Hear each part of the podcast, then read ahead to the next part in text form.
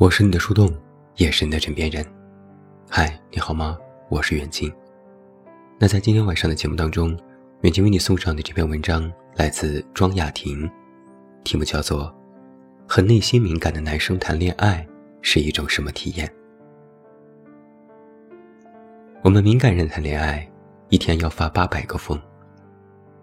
这是同为高敏感人格的表弟，初恋刚谈三个月时给我发来的话。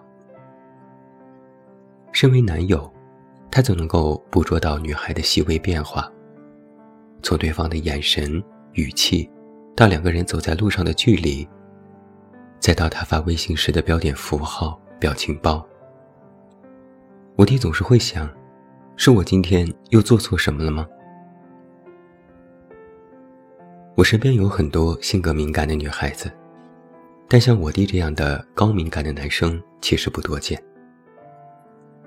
女孩们常常觉得跟男生谈恋爱很辛苦，因为男生们很少被教育过如何细腻，如何体察亲密关系当中各种微妙的波动。反之，我就很好奇，和高敏感型的男生谈恋爱，又是一种怎样的体验呢？于是今天我们收集了一些朋友的真实感受，然后我发现，一个敏感的男友，可爱又可恨。蛋炒饭加蛋这样说：“她和她的男友就是这样敏感的相处着。打完视频着急去给狗狗洗澡，他和我说晚安时，我回了一个好字，他就马上觉得我有情绪了，立马问我你怎么了？”但我真的没啥，我就是着急给狗洗澡，就是随手一发。但我不想让他带着情绪睡觉，连忙多发了几条去安慰他。我说：“睡觉去，爱你，睡个好觉，做个好梦，早点见面等等。”然后男友就非常的放心。敏感型的男朋友很温柔，虽然偶尔有点粘人，但是真诚。且有话直说。小云吞说，在谈过两个低敏感的对象之后，我就尽量只和高自尊、高敏感的男性来交往。当你对他有不满了，他就能够马上感知到，或改正，或远离你。迷子说，我是他的女朋友，也是他唯一的朋友。因为内心敏感，很在乎别人的看法。所以我男朋友很少出去社交，唯独在我面前很活泼。他常常说，自己能量有限，只够分给我一个人。小林说，男朋友总是活在一种高压之下，有非常强烈的完美主义，很希望能够达到别人的期待。父母和朋友随口的一句希望，都会变成他的压力。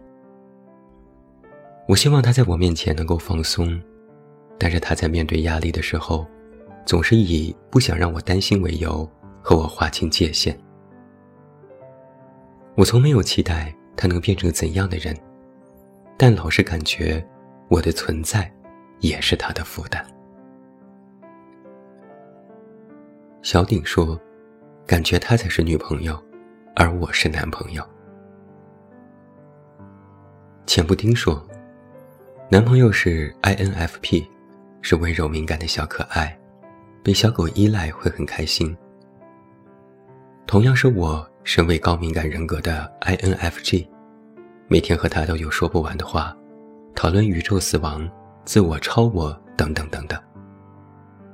我们都有写日记的习惯，吵完架之后会交换当天的日记，是那种越吵越了解彼此，越吵越爱的类型。海海说：“他猜我的心思，经常会往坏里猜。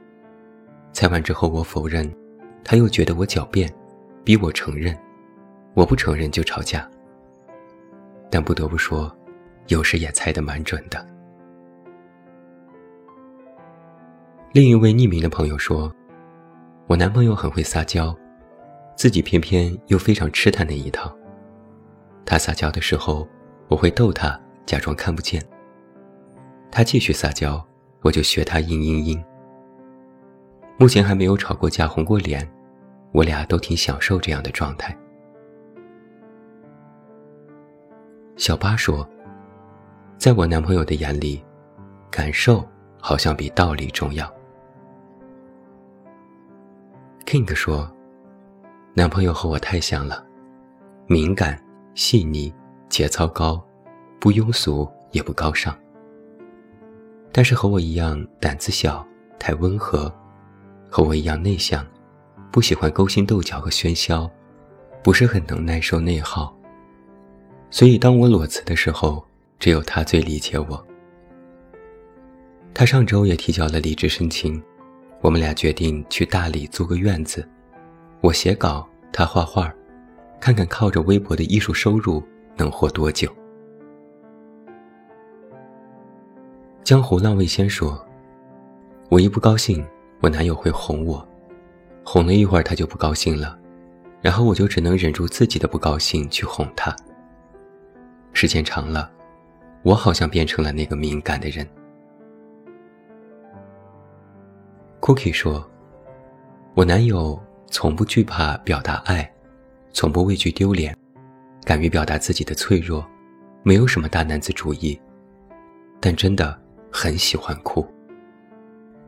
上周我来大姨妈，她煮药给我喝了之后，晚上肚子还是很疼，她不停地想办法，最后我都没哭，她自己心疼哭了。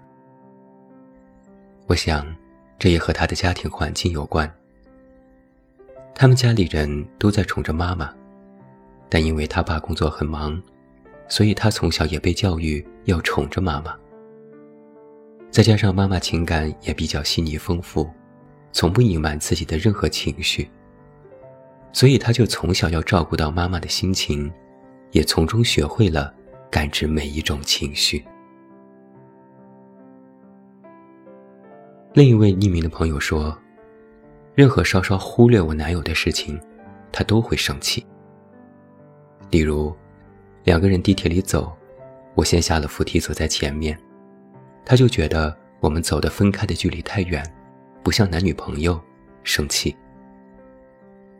我把电脑搬远一点，怕碍着他做东西，他就果断生气，并且搬东西走人。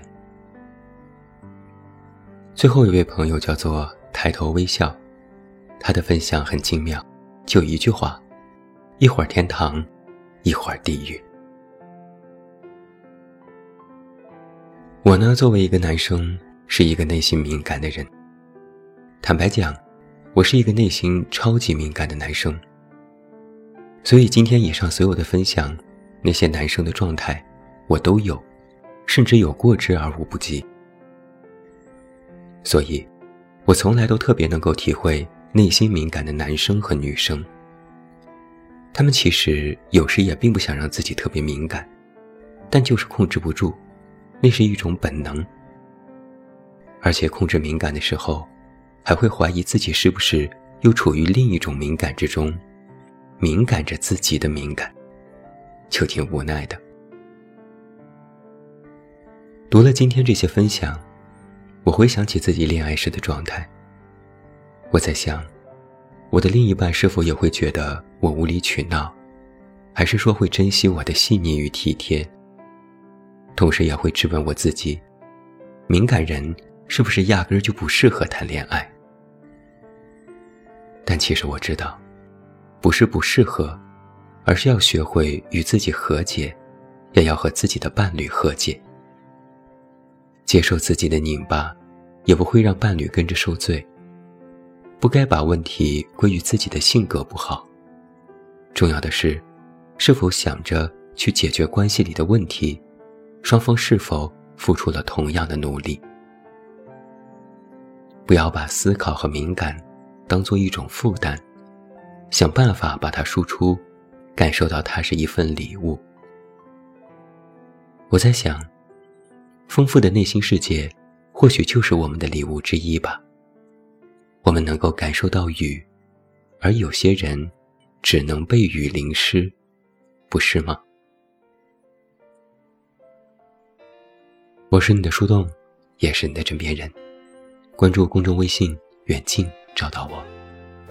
我是远近，晚安。